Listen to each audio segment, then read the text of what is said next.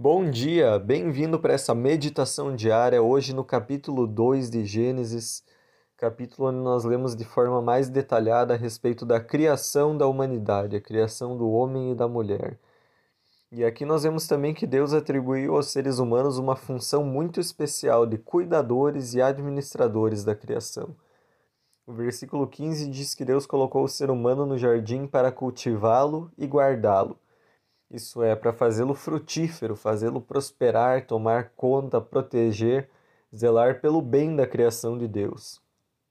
Isso nós também chamamos de mandato cultural, que implica em fazer o melhor na criação, em cultivá-la. Assim, Deus coloca o ser humano como seu parceiro no cuidado da criação. E nós sabemos que o ser humano foi criado à imagem e semelhança de Deus, então ele é um representante de Deus. Aqui Deus também dá essa tarefa bem importante ao ser humano de dar nome à criação, dar nome aos animais.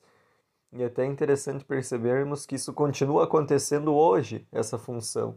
Cada nova espécie descoberta pela ciência ganha um nome, escolhido pelo ser humano. E essa é uma tarefa análoga do próprio Deus quando ele cria. Ele cria a partir da sua palavra e agora da função do ser humano de colocar uma palavra para dentro da criação para manter a ordem. E isso porque Deus criou o ser humano como um ser dotado de linguagem. E esse é um dos aspectos da imagem de Deus em nós.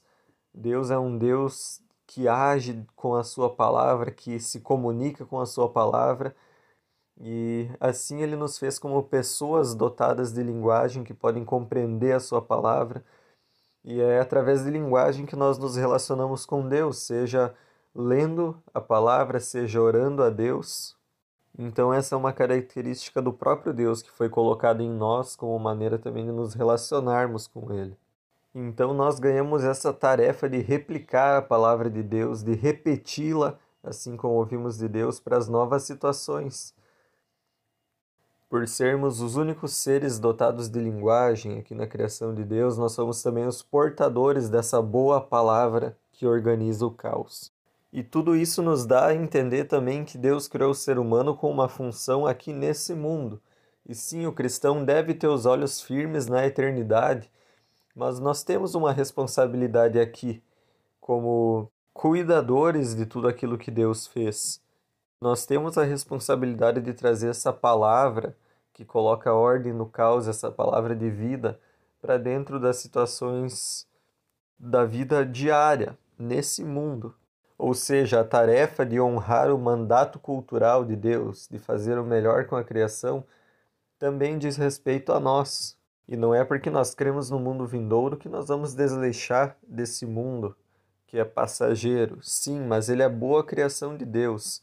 E porque existe um mundo melhor prometido por Cristo para nós, nós sabemos que também esse mundo pode ser melhor a partir da palavra de Cristo. E assim eu convido para refletirmos sobre o nosso papel como representantes de Deus nesse mundo, como pessoas criadas à imagem de Deus que se encontram diante do caos desse mundo, uma crise ecológica global por falta de cuidado com a criação, cidades com condições de vida precárias, violência, miséria, falta de alimentos.